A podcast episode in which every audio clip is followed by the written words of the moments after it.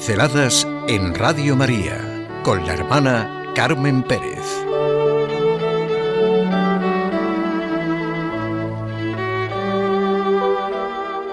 El encuentro personal con el amor de Jesús. Es evidente que la experiencia de ser salvados por Jesucristo nos mueve a amarlo cada vez más, porque salvados por Él podemos conseguir nuestra plenitud y bienaventuranza eterna. ¿Quién no ama al que le salva la vida? ¿Cómo es posible que no se despierte nuestro corazón a semejante amor? Pero ¿qué amor es ese que no siente la necesidad de hablar del ser amado, de mostrarlo, de hacerlo conocer? Si no sentimos el intenso deseo de comunicarlo, necesitamos detenernos en oración para pedirle a Él que vuelva a cautivarnos, nos dice el Papa Francisco en la alegría del Evangelio. La alegría del Evangelio, título que es para saborear y saborear en los ratos de oración y vivirlo en la vida diaria. La alegría del Evangelio llena el corazón e inunda nuestra humanidad. No he venido a ser servido, sino a servir. Las palabras del Señor no son una grande y bonita teoría, sino una enseñanza exigente acerca del servicio. Son la referencia y la propuesta para nuestra vida. La profundidad de la vida de Jesús de Nazaret fue directamente proporcional a su testimonio. Vida y testimonio fueron lo mismo en Jesús.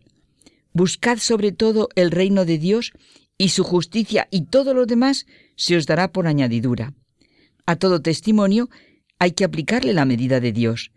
Dar la vida es desde luego la prueba de mayor servicio y del amor hasta el extremo. Toda la vida de Jesús es un puro servicio al hombre. Tengo que experimentar por mí misma que toda su vida fue un servicio lleno de amor a cada uno de nosotros. El puro amor es el puro servicio. Servir es todo lo opuesto a servilismo. Servir es la forma más pura de amar. El que sirve auténticamente no alardea. En realidad, el auténtico profesional es el que sirve. La verdadera meta sería que todos los profesionales vivieran su profesión como un servicio. Si comprendéis esto y lo hacéis, seréis bienaventurados, dice Jesús al acabar de lavar los pies a los apóstoles. El cardenal Newman, el beato John Henry Newman, dice que estas palabras de Jesucristo son la bienaventuranza de la vida, del dinamismo, del actuar, del servicio. O sea, que me lo tengo que decir en mi vida diaria. Todos contribuimos al bien común. El que solo vive para sí y es un egoísta, no es auténticamente una persona, es como si no fuera del mismo linaje que los demás. El ejemplo para su comentario lo toma el cardenal Newman de la belleza de la escena del lavatorio de pies y lo centra en esta expresión. Si comprendéis esto y lo hacéis, seréis bienaventurados. ¿Cómo ha conmovido esta escena a los escritores tanto espirituales como profanos y a los grandes pintores? Sin ir más lejos, ¿cuántos hemos gustado y contemplado la última cena y el lavatorio de los pies de Tintoretto en el Museo del Prado? Que parece ser que las dejaron cercanas para que las saboreemos juntas, y cada una desde su perspectiva mejor, de lado el lavatorio y de frente la cena. El pasaje de San Juan es conmovedor, y nunca acabaremos de orarlo. El Señor lava los pies de sus discípulos y lo hace en un momento de gran sufrimiento moral, poco antes de que uno de los suyos le traicionara y cuando va a ser apresado por sus enemigos y llevado a la muerte. No es difícil sentir la situación. Todos iban a abandonarle y a huir. Él lo sabía, y no obstante lavó sus pies con serenidad. Y bien claro dijo que lo hacía a modo de ejemplo, porque ellos tenían que abundar en servicios humildes unos a otros. Los discípulos habían oído muchas veces su enseñanza. Quizá interiormente decían, esto ya lo sabemos. Y en el mejor de los casos, en la última cena, debieron sorprenderse de que aquello desembocara en un precepto, algo que no solo debían saber, sino ponerlo en práctica. El conocimiento de Dios implica una exigencia. saber algo en ese sentido que venimos hablando no significa nada a menos que se ponga en práctica, a menos que se dé testimonio de ello. La fe, la esperanza y la caridad o se viven o qué son. Cuando leemos pasajes del Evangelio, aunque es ya un paso leerlo, pasamos sobre ellos como quien los admite sin discusión, y así en la práctica lo que hacemos es olvidarlos. Hay corrientemente un saber que en realidad equivale a nada. Quizá lo consideramos e incluso le atribuimos cierto peso, pero de ese modo nos llamamos a engaño. Saber, saber es lo que se practica.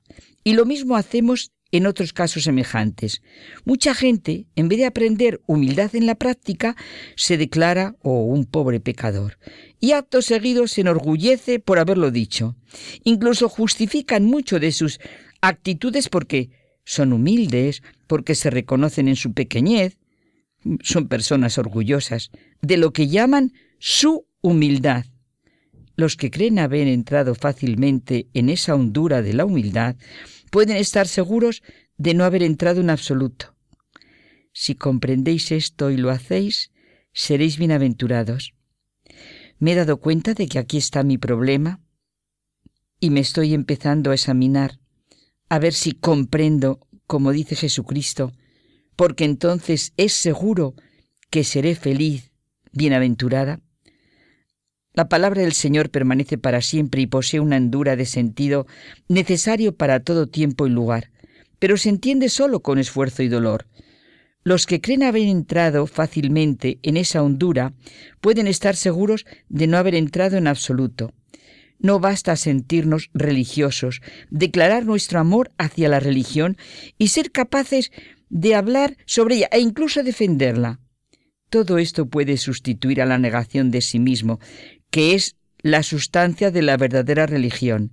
El que no se niega a sí mismo no es digno de mí.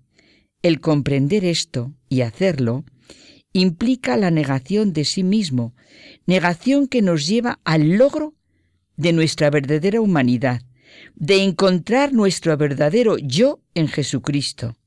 ¿Quién soy yo? Solo lo sé a la luz del que me ha dado el ser. La religión cristiana es atractiva como idea, ¿verdad? Pero es exigente en la práctica. Es bueno pararnos y ver cómo leemos ordinariamente la Sagrada Escritura. Si comprendéis esto y lo hacéis, seréis bienaventurados. Leemos un paisaje y nos admiramos de lo que leemos. ¿Quién no se admira de la belleza de lo que lee? No se trata ahora de los que solo leen la Biblia de vez en cuando, o de los que solo oyen la palabra del Señor los domingos y mirando el reloj. Lógico, la encuentran aburrida y sin interés, como el que va al Prado a ver una exposición de corrido o el que está en un concierto y está distraído. Se trata de los que la leemos habitualmente. Nosotros también oímos la palabra de vida, la conocemos y la admiramos, pero algunos no la seguimos, y todo nos ha de llevar al encuentro personal con Jesús, a la alegría del Evangelio que necesitamos comunicar.